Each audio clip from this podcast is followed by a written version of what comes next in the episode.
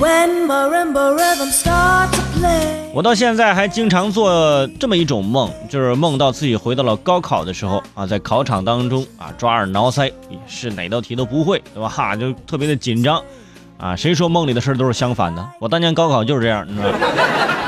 跟现实很贴近。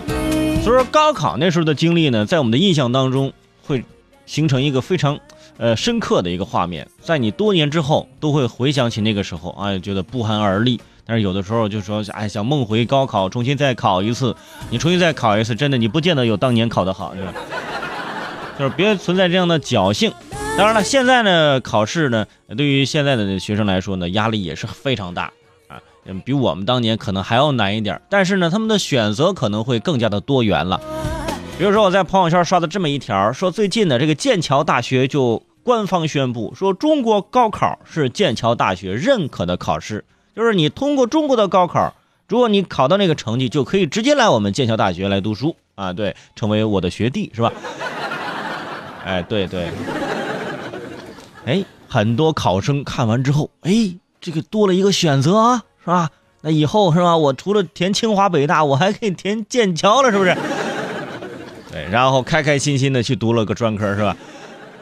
人剑桥说了，这高考分数达标的考生就可以啊。考虑填报剑桥大学，那怎么是达标呢？人家给了一个标准，就是在本省要成绩是 top 百分之零点一，什么意思？百分之零点一就是千分之一，也就是说一千个人里头有一个人。呃，可以去剑桥，也就是一千个人考试，你要在这一千人当中拿第一名，就可以去剑桥了。我大概算了一下呢，一一千人第一名就去一个，然后一万人就是有十个，然后一般的省份的考生可能一般都是几十万的考生，那你就比如说是五十万的考生，就去五百个，啊，五百个，那我们中国这么多省份是吧？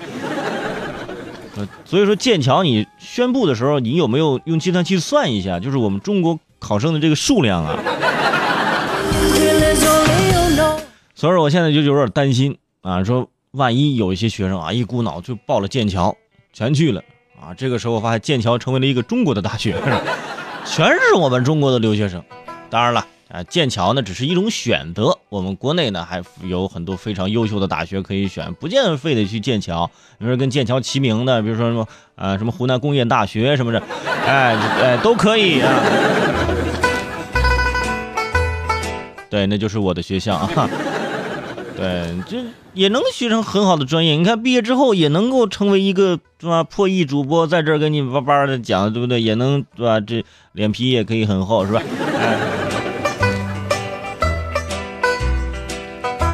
所以说，现在呢，考生已经进入到高考一百天倒计时了。现在应该呃满打满算也就七八十天的时间了，正在紧张的复习。嗯，现在可以考虑考虑啊。